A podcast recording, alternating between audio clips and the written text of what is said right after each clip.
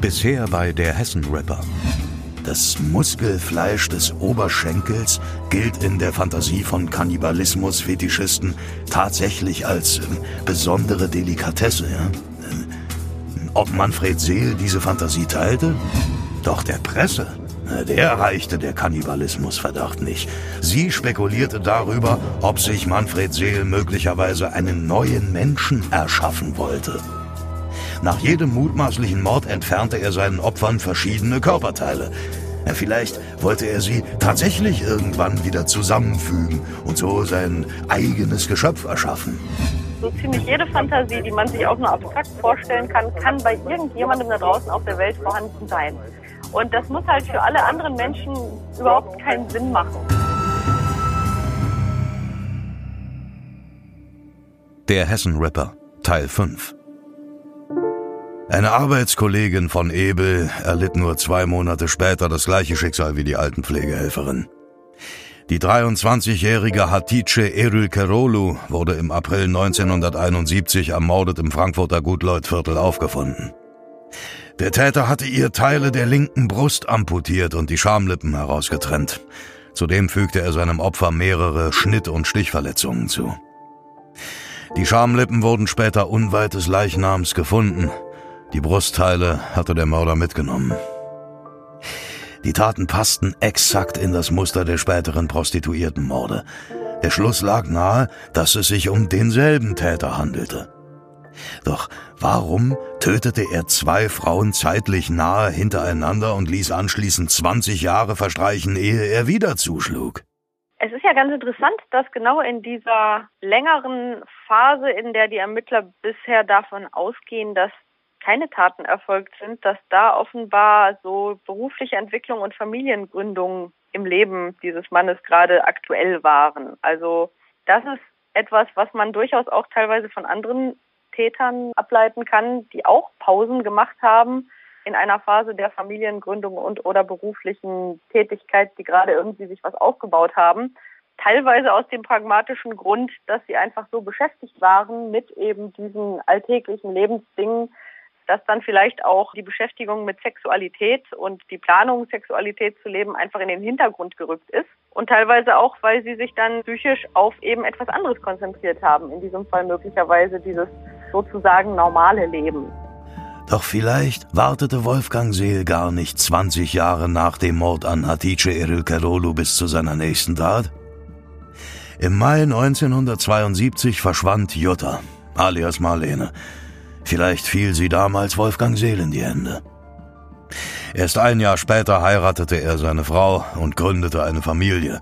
Seine persönliche Situation war also zu diesem Zeitpunkt noch die gleiche wie während der Morde an Gudrun Ebel und Hatice Erükerolu. Aber vielleicht hat Manfred Seel mit all diesen Morden ja auch gar nichts zu tun. Nicht jeder Mensch, der seltsame Filme und Fotos hortet, muss gleichzeitig ein sadistisch veranlagter Serienkiller sein. Es ist wichtig zu wissen, dass es sehr viele Menschen gibt, die sexuelle Tötungsfantasien haben, die aber niemals zu Tätern werden. Und das hängt eben von Eigenschaften ab wie Mitgefühl und Schuldgefühl. Und diejenigen, die solche auch Internetdarstellungen, wie es hier der Täter offenbar auch über Jahre getan hat, sammeln, viele dieser Menschen werden niemals zu Tätern, weil sie eine funktionierende Gewissensinstanz haben und eine Moral, die sie nicht überschreiten wollen.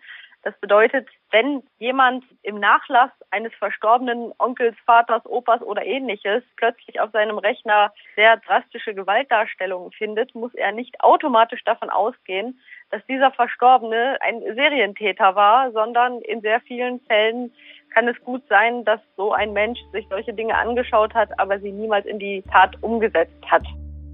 Vielleicht hatte Seels langjähriger, inzwischen ebenfalls verstorbener Geschäftspartner die Fässer mit den Leichenteilen von Simone Diallo in die Garage geschoben, ohne dass er davon wusste. Oder es gab einen Mittäter, der noch immer auf freiem Fuß ist und sich glücklich schätzt, dass alle Taten alleine Seel zugeschrieben werden.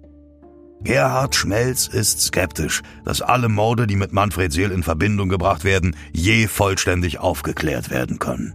Also für mich ist es aufgrund dieser unglaublichen Verbindung klar, dass wir es hier mit dem Serientäter zu tun haben dürften. Ob das beweisbar ist, bezweifle ich. Die Taten liegen teilweise weit, weit zurück. Es gibt keine Zeugen mehr. Beweise sind ausgewertet soweit. Äh, und soweit ich informiert bin, haben wir keinen weiteren Ansatz gefunden, außer dass möglicherweise noch ein zweiter Täter in Frage kommt. Man kann es Gott sei Dank oder wie man das sagen möchte, leider Gottes nicht ausschließen. Es gibt Zufallsfunde, es gibt auch vielleicht Festnahmen, möglicherweise einen zweiten Täter. Es gibt bei manchen Straftaten, die Seele begangen hat, Hinweise, dass eine zweite Person eine Rolle gespielt hat.